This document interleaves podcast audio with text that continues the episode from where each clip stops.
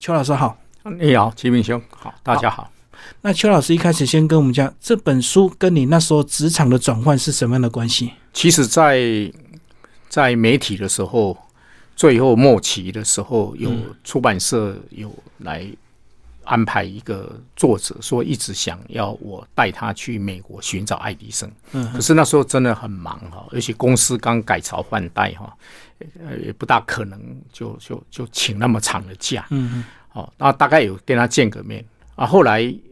很意外的哈，我我就被因为刚刚讲改朝换代嘛，我就被失业了哈，嗯，那在那个时候，这个事情就变成有可能，有可能可以去评估是不是要去。那后来经过几次的几次的讨论哈，恳谈，我后来也接受了哈，这位委托者哈。哎，就爱迪生迷，他就因为对我也很有一个了解，因为他也了解我在美国纽泽西州立理工学院读过书哈，而且爱迪生很重要的两个研究室、实验室都是在纽泽西州啊，所以他理所当然认为我是适合的人选。嗯，哎，可是老师，你那时候在。这么高层的位置失业，其实你内心是需要很长一段时间平复跟调整，或者是需要赶快找到工作的。可是你为什么会选择最后接受他的委托，好好去陪他走一趟，去寻找爱迪生？我自己从媒体下来以后，哈，我其实很害怕。那我一直在寻找我害怕的原因，哈。那一方面。其实那时候应该说也有其他的媒体，哦，包括商周、包括时报出版、包括哦一些其他的的的单位有都有在跟我洽询，就看中你的资历，想要把你找过来。嘿，但是我我那时候反而没有去，我反而去学校教书。嗯，我去去那个中兴大学跟南华大学，我教的那一门课也很有意思哈。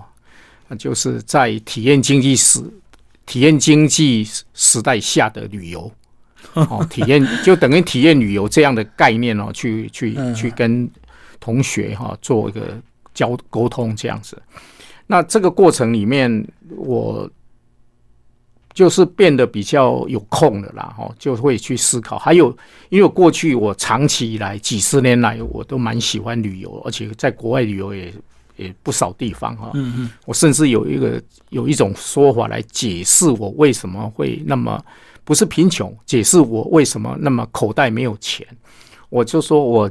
不是没有钱，我是将存款变成回忆，然后将回忆存在世界各地，用这样的方式来解释说，我我只是曾曾经很有钱，如果都存下来的话哈，把钱花掉换回忆回来，哎，然后存在世界各地哈。好，那那这样的情况下，我当然也知道日本人所谓的治愈的旅旅行、疗愈的旅行哈，所以确实我有体会到旅行确实可以让你暂至少暂时忘记你原来的一些忧伤哈，甚至不知不觉就把它排除掉了哈。不过过去的冲击没那么大，那这一次的机会，我觉得这觉得是一个。在在出发的时候，而且离开这种伤心地哈，哦，哦，去去去外面冷静一下哈，清醒一下，或者是反思反省哈，不管任何的原因，我觉得这一趟比比较长的旅行啊，四个礼拜，确实是会跟平常在上班时期的旅行不一样。我其实，在媒体上班的时候。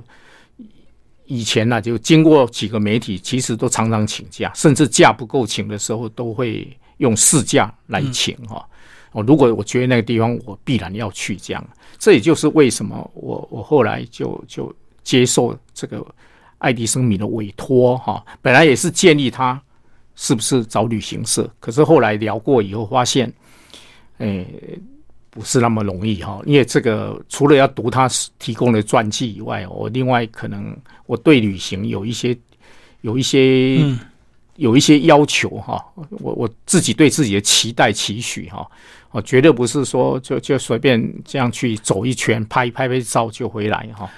旅行社安排可能就是走马看花，对不对？把一些爱迪生相关的景点都早期排好之后，让他看一遍，可是不够深入。透过老师你自己后来也对爱迪生收集很多资料，对不对？我传记后来，比如说台湾早期新潮文库有翻译的，就是那个爱迪生米给我的那一本哦。其实那一本我后来发现翻译，我我虽然英文不是很好，但我看那个翻译有时候怪怪的哈。嗯，我想更了解，里面又有很多的专有名词，所以后来我还是把它弄原文的。当然不止这样啦，亚马逊你还可以买到很多本。我前后大概十几本跑不掉啦。那更不要讲那些网络上 Google 的哈。那网络的资料有时候也会有假嘛，甚至有时候有些地点，比如说爱迪生在。美国在他结婚的时候的住家早就不见了，可是有地址。嗯，哦，我我可能就要对照一下现在的住址，哎，然后去找出来啊，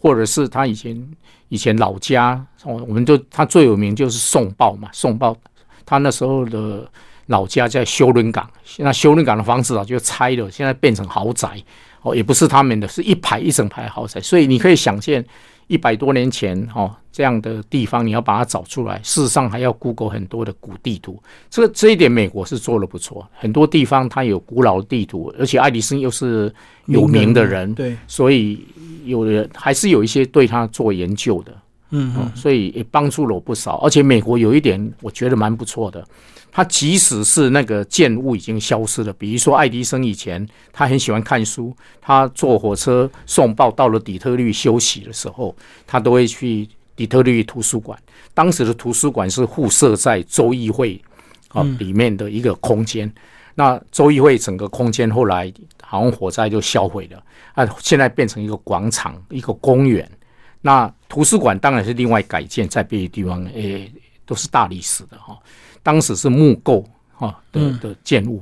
可是他在远远地方竟然还弄了一个标示牌，这个是以前曾经是州议会所在。那后来我在整个过程里面，我发现美国哈在处理这个群体记忆哈做得非常好，啊，他他，所以我后来在追寻的过程里面哈，也因为这样帮助了很多啦。那也可能美国的历史比较短，两百多年嘛，嗯，所以他要保存来得及，他比较容易，嘿，比较容易。可是他现在就注意到了，嗯，那我反而就觉得台湾哈，我们现在猜是很容易啦，但就是我觉得弄一个纪念牌或者是告示牌，其实花不了多少钱哈，因为那个有助于哈保留过去的记忆，即使那个记忆不为不应该被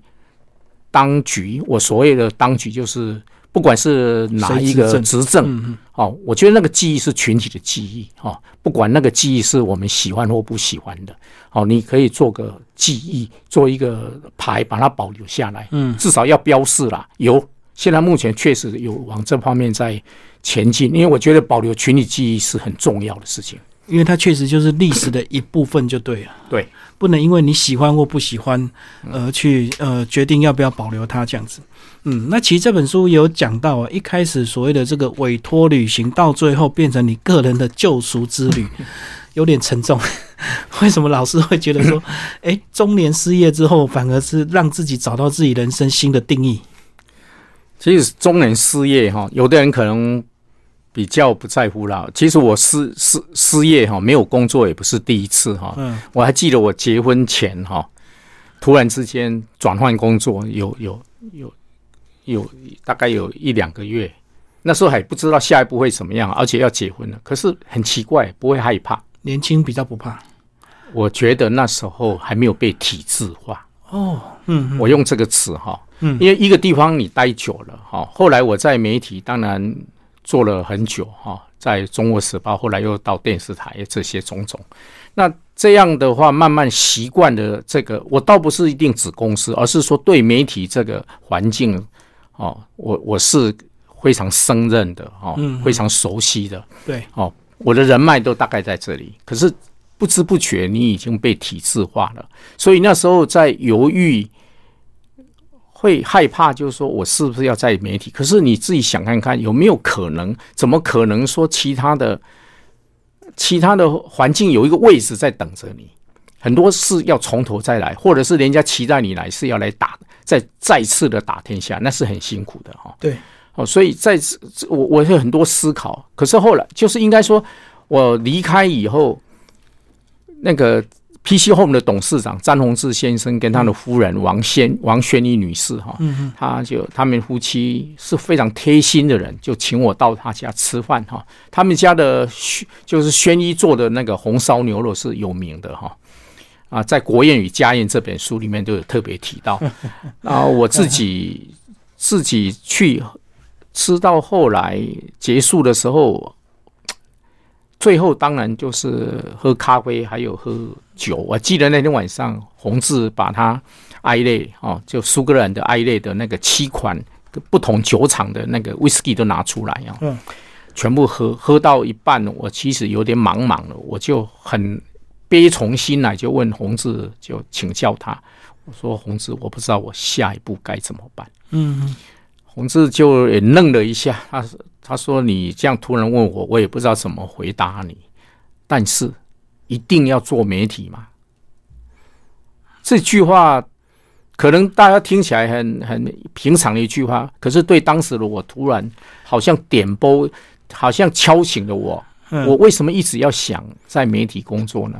嗯我是不是还有其他的可能性？当然，我我我当时会因为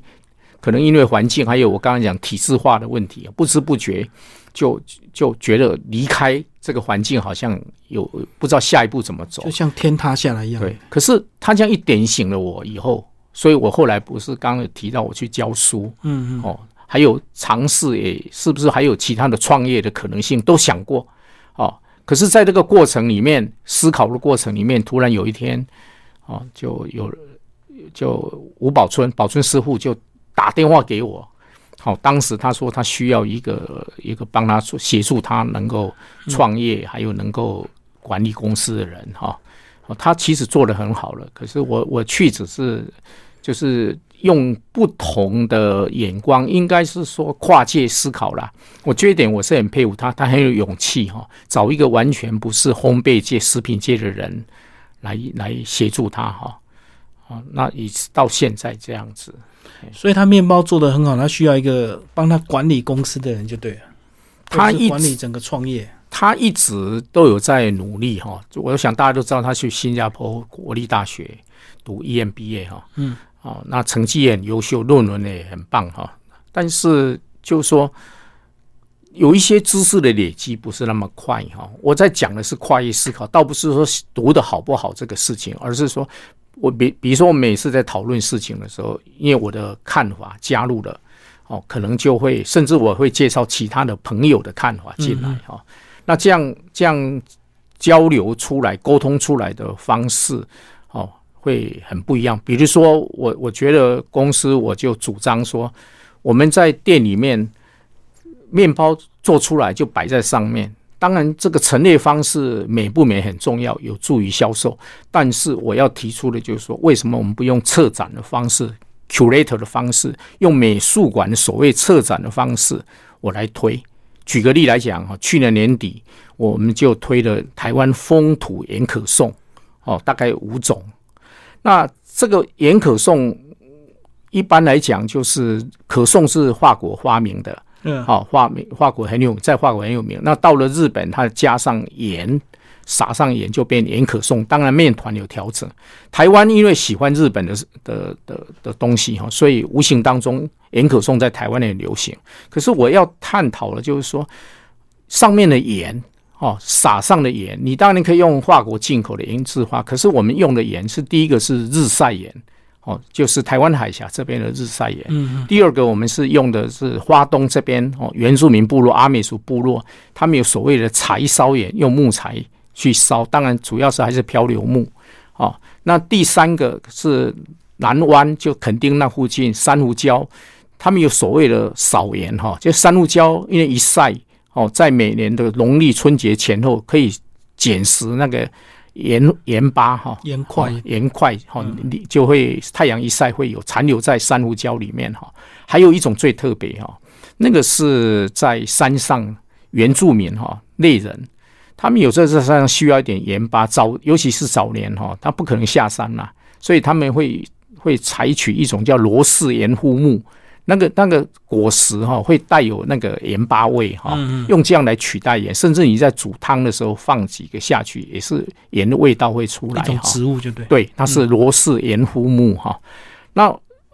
我在策展这个事情，我讲的可不是，可不是说你吃的好不好吃这个事情，而是嗯要向你、向我们的消费者，哦，向我们的客人沟通一件事情：我们祖先是怎么样采盐的。嗯嗯，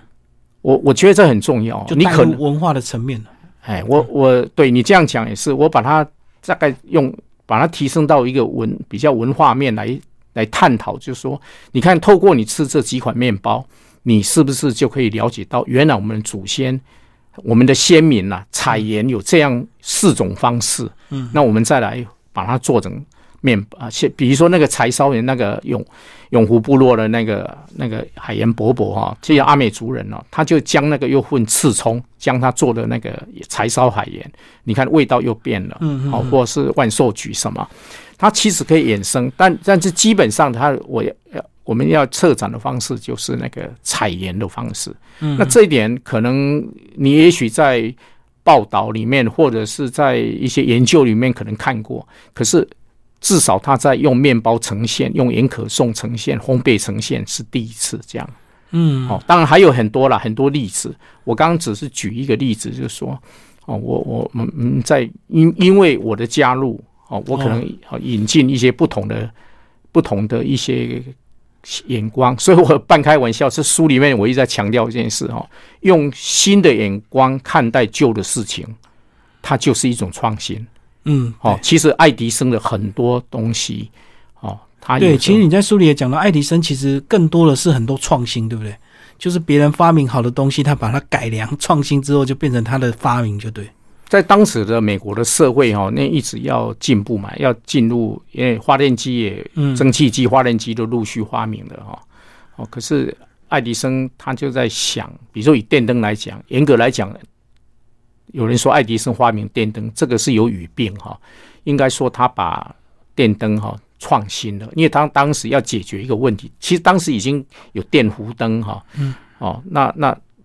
他解决这个问题，就是里面的灯丝、灯蕊哈，灯丝能不能燃烧的久一点？后来他实验了三千多种哈材质，材质，然后材料才找到那个纸片的碳化。其实你一定很大吃一惊哈，纸片碳化，这这就这么简单？对，没有错。可是他一旦找到以后，又有人抗议了，因为已经有人申请专利说，纸用纸片去碳化的这种灯丝的概念，美国是这样哦，你可以先提出一种概念，就是专利先行的概念，好，保护。好，那你再慢慢的一个时间内再把它研发出来。那爱迪生在这个时候怎么办呢？他觉得说这样不行，被被被卡住了哈。先被人家注册，所以后来他又再度的又去研，就去实验，又实验更多的材质。后来在日本竹哈竹子哈里面，就是碳化那个竹子哈，哦，就是就找竹炭了，哦，里面打造里面的灯丝，那这样的就解决了，不止比原来的的纸张的碳化哦烧的更久。哦，已经几百个小时，已经可以进入所谓的量化生产的，嗯可以可以使到市面上去了。嗯嗯哦，那这个过程我是里面就是我我是半开玩笑，用格林童话那个那个公主哈、女在吻青蛙哈、她她爱迪生比较不幸哈、他吻了三千多只青蛙才吻到那个变王王子，对他尝试的够多，哎，嗯这个也是要特别提一下哈。美国我们现在知道贝尔实验室，或者是知道很多大企业有很多实验室，甚至政府、美国政府，甚至台湾都一样，全世界都一样。这个世界上第一个将实验室当成事业的，哦，当成公司形态在在经营的，就是爱迪生首创。哦，就所谓的门罗帕克 （Menlo Park） 这个实验室。哦，因为在美国那个时代，所谓的实验都是单打独斗，可是爱迪生是请一个团队来帮他，帮他一起作业，在研研发他脑袋里面的东西，赶快的把商业的商业的头脑，就对，对他，他这方面确实很强。你看看他在卖报纸，他从他在火车上卖报纸，从卖报纸到后来他自己印制报纸，当发行人发行，他自己一个人弄了报纸。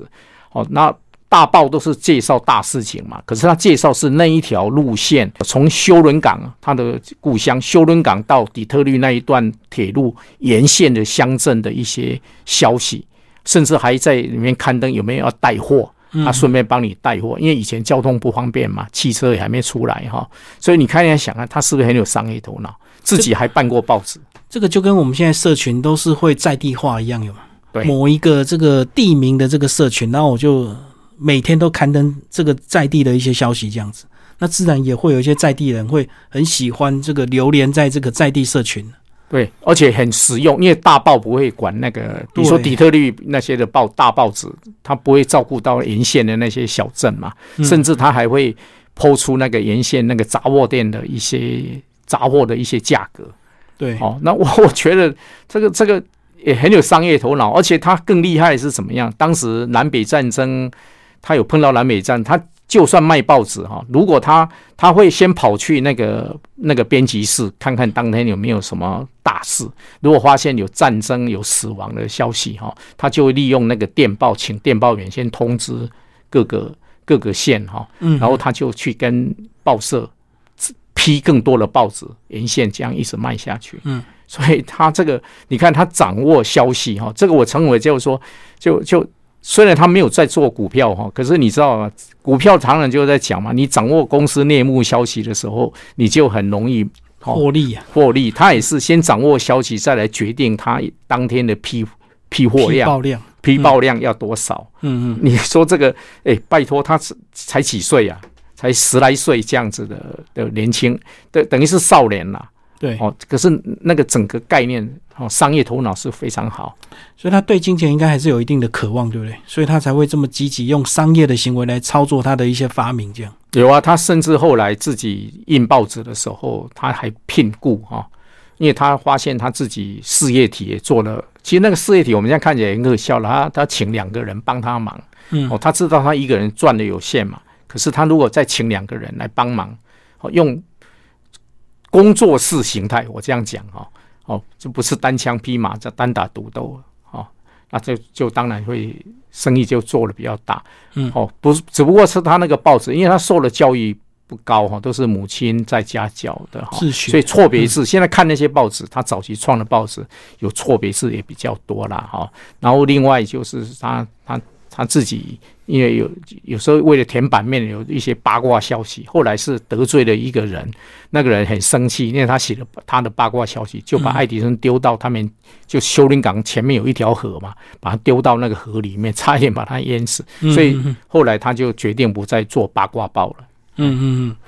那其实老师，你这本书啊，也是这个用爱迪生的很多时期来区分，对不对？对啊，我我想哈，因为他的事情太多，你看光专利就一千零九十三项，那发明来讲哈，名义上的发明有两千多项，那事情太多，到底要写多深？所以我后来就觉得我用区分用时期啊，比如说童年时期、少年时啊送报跟学电报的时期哈，还有当流浪电报员时期哈，哦，甚至再后来创业时期，然后再到。再到他的就是研就是研究室哈实验室又更高档的研发中心，后来又研发中心哦，就大概是这样的一个区分方式了哈。不过最精彩的还是他很多重要的发明还是在在那个 Menlo Park 这个时期哈。所以他有一个朋友叫汽车大王福特啊，嗯，哦，后来将这整个 Menlo Park，他觉得这个很有意义哦，整个实验园区哦。当时不是只有实验室，还有包括爱迪生的住家，包括他提供员工的一些膳宿的宿舍，什么种种，全部给他搬到福特博物馆、户外博物馆去。嗯嗯。哦，所以你现在看 Menlo Park 这个实验室，哦，当然 Menlo Park 有一个有一个所谓的小博物馆纪念这个。它哈，可是真正的原机原来的那些建物哈，要看你还是要回到底特律附近有一个叫迪奥伯恩福特公司的总部，那边有一个福特博物馆。嗯嗯，在福特博物馆里面，它整个把它都保存下来了。嗯，包整个包括那个泥土啊，土上面那个院子那个土啊，三寸都全部刮走。嗯，很惊人。把它这个一地复原就对。对啊，再把它整个，所以所以而且在底特律，哎，在那个福特博物馆那边的所谓的爱迪生实验室那边，有人专门在解说啦，哦，因为他整个一些设备什么在那边全部把它复制出来，这样。嗯嗯嗯，就是有专人导览就对。对，嗯，那其实我们还有很熟悉的，就所谓的这个交流直流大战，对不对？包括前阵子前两年电影也有演了。对对，嗯，这部电影主要是我我觉得应该说，就大家现在要为特斯拉翻案哈，因为特斯拉交流电，我们现在用的交流电系统其实是主要是那个特斯拉，对，特斯拉是其实是塞尔维亚哈人哈，南斯拉当时叫南斯拉王国，他移民到美国，第一件工作一落地在纽约，他就是到爱迪生的发电机工厂去做事。嗯，他先当他的员工。对，嗯可是当员工，他后来也觉得爱迪生直流电还是有很多障碍，因为直流电最大的障碍就是它的覆盖大概一平方公里，当时的技术哈，那他就提出交流电系统，可是爱迪生不知道什么原因，在当时就拒绝他了。所以我书里面有很多在探讨，因为我不是只想追踪爱迪生的发明而已，我想了解他背后的动机，比如说他为什么会拒拒绝的原因啊，好、为什么？难道他看不出交流电的那种潜在优势吗？哈，但是不管怎么说，后来没有采用。那特斯拉后来离开了嘛？他离开以后，他就碰到 Westinghouse，就所谓的西屋哈，西屋先生哈，碰到那两个，当然就在交流电这边就做起来了，甚至后来跟直流电爱迪生的公司对抗，标下那个尼加哎纳加拉 f 哈，哎尼加拉拉瀑布哈。那个美国最大的瀑布，把它发电厂都标下来。从那个时候开始，爱迪生就在电发电事业就是急转直下。哦，不过这里要顺带一提的哈、爱迪生也因为这样，后来被大股东哈、大股东摩根就是一个银行家摩根先生把他跟跟其他的股东把他请出去哈、说请是好听啦，然后还把这家公司改名了，本来叫爱迪生公司哈、那后来改名叫奇异奇异公司，奇异曾经是全世界最大的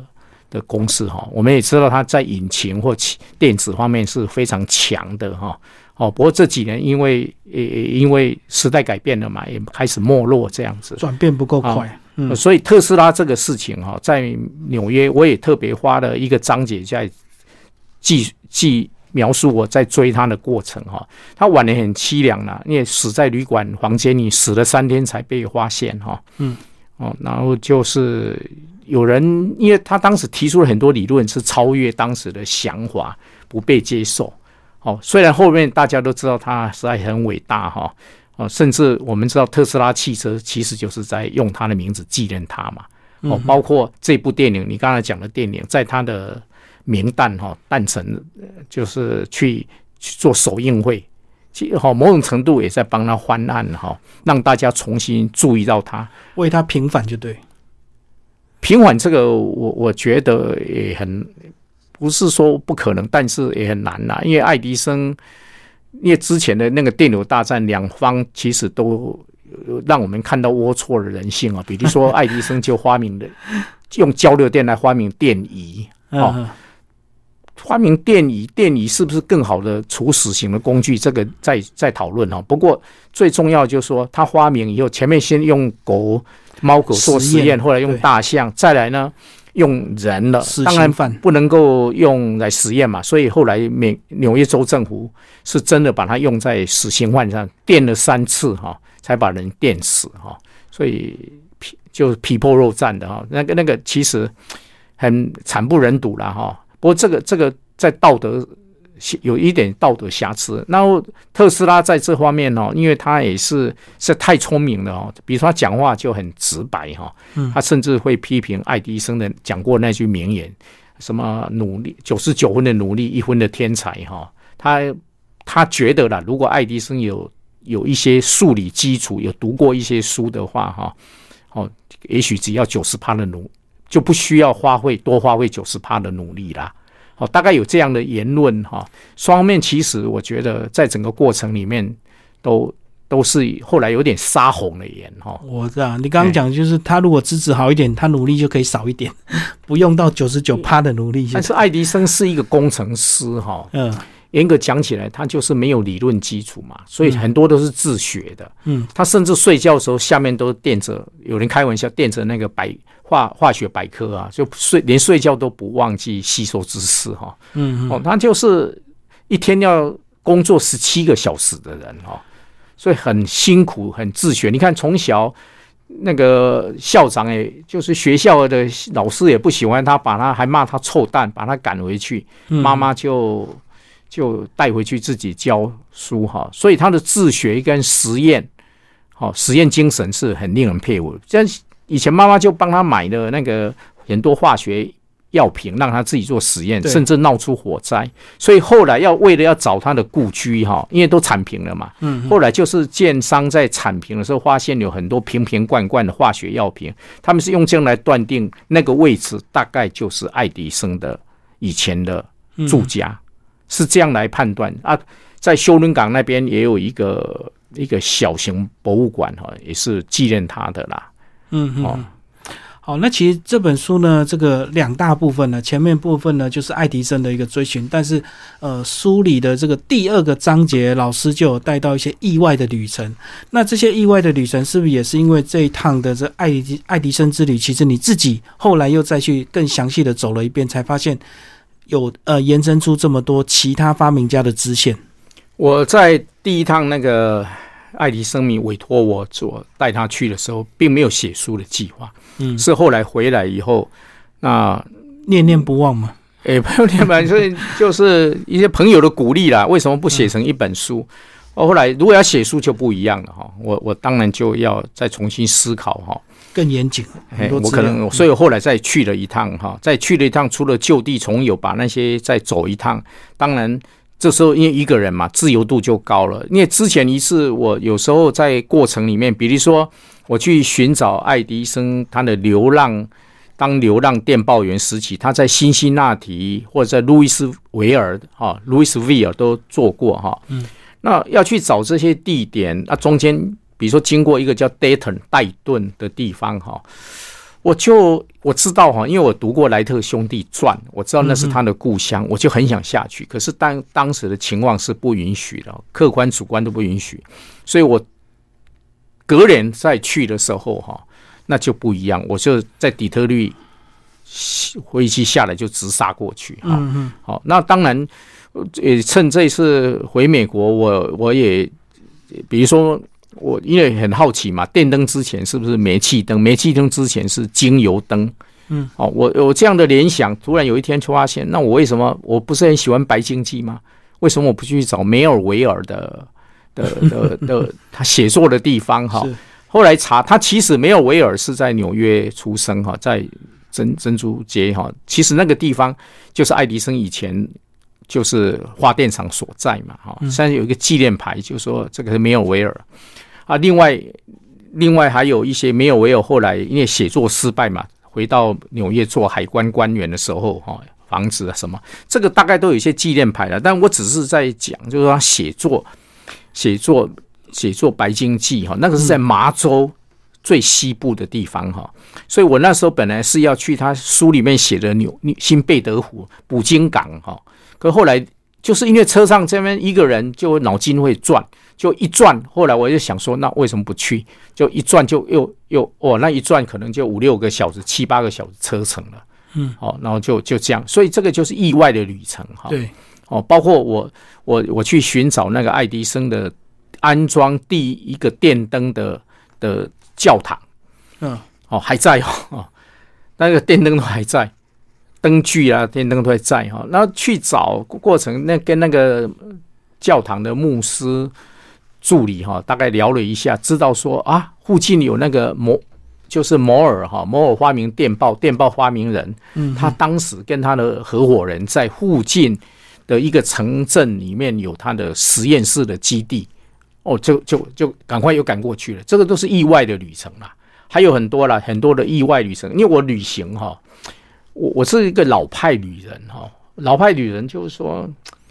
就是有时候再走一走，虽然有形成的想法构想，但是常常会岔开，就就走到不一样的地方去了。哦，所以所以严格上有时候没办法订旅馆啦。好，比如说旅行社也不是不好，你旅行社很可能就旅馆就订好了嘛，所以你无论如何一定要赶到当地嘛。对，不然就赔了。那如果我其实现在订旅馆很容易了，你现在只要只你你现在你也知道嘛，只要 Google Map 你要搜寻一下，或者是用用 Booking.com 哦，是种种的一些工具，现在很容易当天就定了，以前不行。你甚至我我甚至在那个在新贝。新贝德湖那边，因为我本来要找那个没有维尔的妹妹以前买的房子啊，后来听说做民宿，我想住，可是一到发现，哇，他已经已经闭店了哈，啊，准备要拍卖哈，嗯，四十万左右哈，四十万美金，美金，其实严格讲起来便宜不错哈，嗯，没有在当地算行情啦，那个是哈，可是。就没有了，我也是拿起来就直接就不跟打看嘛，哈，嗯嗯，哦，那就就直接在附近就找了一家就住了啦，哦，所以他一个人旅行的自由度很高啦，对对，那不像早期，早期我在美国在混的时候，那时候用的地图是 Triple A，很多都是要预定的。当然，美国好处是还有很多 motel，其实我这我第二趟再去哈，以前也是这样啦，哈，就是。我都很依赖汽车旅馆的，嗯嗯，哦，美国是个公路很适合公路旅行的地方，地方大嘛，嗯，哦，所以我书里面有有特别探讨这个公路旅行的部分，这也是李帮我写推荐序，李清思老师哈，他也其实在美国读过书人都会有共同的经验呐，公路旅行的经验哈，嗯嗯嗯，开到哪就看到 motel 就停下来，现在，嗯。其实你里面有讲到这个摩斯这个呃电码基地，其实呃爱迪生也蛮喜欢用这个摩斯电码交女朋友，对不对？他都会教他女朋友或者是他以前的未婚妻去打一些摩斯密码，这样。对他第一任老婆，后来当然是在去纽约发展电力的时候，那得到伤寒过世哈。嗯。不过他刚开始他这一任这第第一任夫人，她是进来的时候，因为他那时候已经在做电报机嘛。嗯，在创业做电报机的生意，所以公司我在想，每个人进来，他都一定会教他摩斯电码这个哈。那摩斯电码其实就是记忆嘛，就熟就会容易哈。他还做一个生意，就是专门帮当地的纽瓦克的的新闻媒体收发或者是商业收发一些讯息哈。这个也做这个生意，我所以我。知道是他夫人大概是做这样，那后来跟他求婚嘛，就是用打电码的方式，就敲敲那个瓦斯，因为当时的房间里面都有所谓的就瓦斯管或者是那种所谓热水管哈，他就敲那个哦，当然这个是会不会是后来把它美化我不知道，但是他就用敲好像跟他求婚，因为爱迪生比较内向，那时候很内向哦，可能不敢开口，而且他有重听的习惯，哦，所以敲。敲水管让声音传到楼上去，哈，这个倒是一个很浪漫的方式，哈。然后后来，哦，后来他又再度结婚的时候，第二任夫人，哈，哦，是个大家闺秀，叫麦娜，哈，麦娜，哈，麦娜小姐，哦，那他就追她的过程里面，他也教她电码。对，学了电码，所以后来他们在交谈的时候，爱迪生都以重听的理由哈，所以两个人用手在那边敲在手上这样的，哦，当然有点游戏啦哈，因为以当时爱迪生的地位，他已经是一个伟，变成在美国很有名的发明家，而且事业也做得不错，所以那时候他结婚的对象是一个名门闺秀哈，嗯，门当户对，哎，所以这个，所以所以这样的方式就让他。有很有机会哈，就是跟女生就进一步的沟通这样子。嗯，好，老师最后讲走完这一趟旅程之后呢，你怎么样找到关于自己的这个救赎？哎，就是你怎么样体悟说，其实不做媒体也可以。其实要回到詹宏志先生哈，他是后来这个应该说我到。宝春师傅那边大概三年后哈，他有一天来到高雄，嗯，然后我们两个碰面了，那我就跟他提起这段事情哈，就是呃在他家他跟我讲这个事情哈，一定要做媒体嘛，可是他就跟我说，听完以后，他说啊，你误会我的意思了，我吓一跳，我不是叫我不一定要做媒体吗？哦，你误解詹宏志的意思。对，我误解他的意思。他他说一定要做媒体，是包含媒体都可以再考虑，而不是把媒体排除开，完全排除。哦，因为我大概讲一下嘛，当时还是有几个媒体找我，哦，哦，可是我自己有警觉到这个事情哈，他不。他就说：“你到哪里去都会把它媒体化，不管做什么。”哎，后来这句话也蛮有道理的。我就再重新定义自己的工作一下。你看看哦，我如果让我的面包承载知识文化、知识跟文化，它不就是媒体吗？只不过是载体。我现在是变成面粉、面包。嗯，那之前在平面工作，载体是什么？是报，那是纸张嘛？对。哦，比如说你广播，你的载体是电波嘛？嗯。哦，所以用这样的来重新定义它，好，它就是媒体。那我呢，我就要改变我自己的用途。哦，比如说我本来是用文字或是做什么，现在到了烘焙业，我我要改变自己的用途，到了这个另外一个行业来。哦，所以这个是等于是说，我还是在本质上，本质上我觉得还是跟媒体相关哈。那第二个就是说。我我自己的感觉，在旅行里面这一趟旅行里面哈，因为最后在就带着那个爱迪生米到了密西西比河的支流——俄亥俄州河哈。我记得那天是在新辛那提吧，那我们坐那个新辛那提游轮了哈，就在河上这样看，然后刚好是落日时光嘛，那看着那个满天的夕夕阳这样子很漂亮哈。美国不知道为什么，可能是地大物博，你会觉得说，不管看月亮还是看看夕阳，都会特别美哈。那那时候就有一个感觉哈，突然有一个感觉，一个感动哦，我就我就突然之间，我发现这几个礼拜，我已经将台湾的那些忧伤、悲伤、不满、愤恨，全部好像丢掉，那个夕阳一样，把它烧得一干二净。然后突然之间。觉得有一个领悟，这个好像是一个生命阶段的结束，也是另外一个生命阶段的开始。嗯嗯。哦，因为爱迪生在他的整个人生过程里面有好几次，包括实验室有一次大火都烧掉了，他还去叫他儿子去赶快把太太卖，就叫出来欣赏。对，所以我后来他当然又重新站起来哈。我我我觉得。我我突然有一些领悟了哈，所以我我才会，当然我又把它连接到圣经里面的一个典故，就是雅各哈在雅伯渡口与天使摔跤。那一般的解释说他在那边跟天使摔跤，然后紧紧抓住不放，然后后来那个天使给他祝福，给他应许，他才放手。可是我我是把它解释另外一个延伸的意义，就是说那个就是一个。因为他被改名字了，那那个天使将雅各改名叫以色列，以色列由来是这样来的，嗯，所以我说那个是雅各的终点，也是以色列的起点，在那个渡口或在雅各的人生史上。那么某种程度，我这个整个过程，这趟旅行应该，而且在这个船上，在这个辛辛那提这个这个这个船上哈，我觉得我也是一个。一个一个人生阶段的结束，另外一个阶段的开始。嗯嗯，哦，事实上，事实上，现在看起来应该都是这这样的。哦，所以书里面绝对没有说去对过去有什么悲愤啊，什么什么之类的。我反而是在处理。所以，所以我我我我是当然，这有一些文学的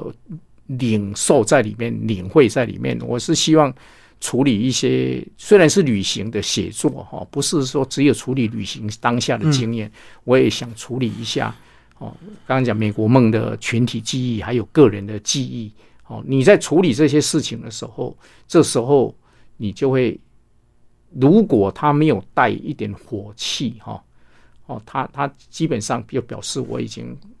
进到下一个阶段了。嗯，假如我还停留在原来那个阶段。那火药味会很强的，你你看到那个字，就会有很多批判，对不对？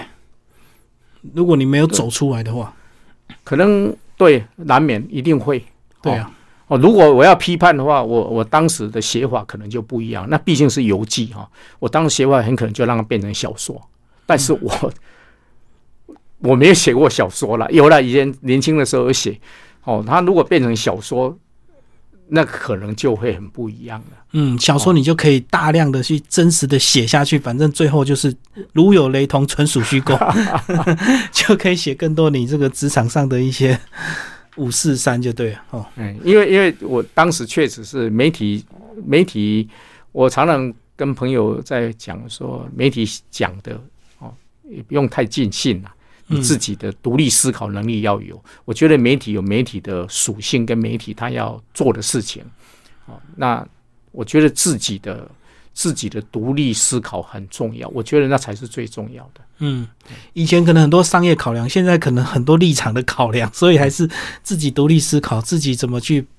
这个学习啊，包括这个你讲的这个体验旅行为什么这么重要？哦，就是真的实地去实践，看到很多书上写的，其实当你实践之后，踏上美国的土地，寻找爱迪生之梦，哎，又有另外一种不同的感受。对，那个就真实的旅行哈。那一般我知道，现在因为疫情期间，大家讲微走不出去，对哦。可是我觉得那永远取代不了真实旅行。对，嗯，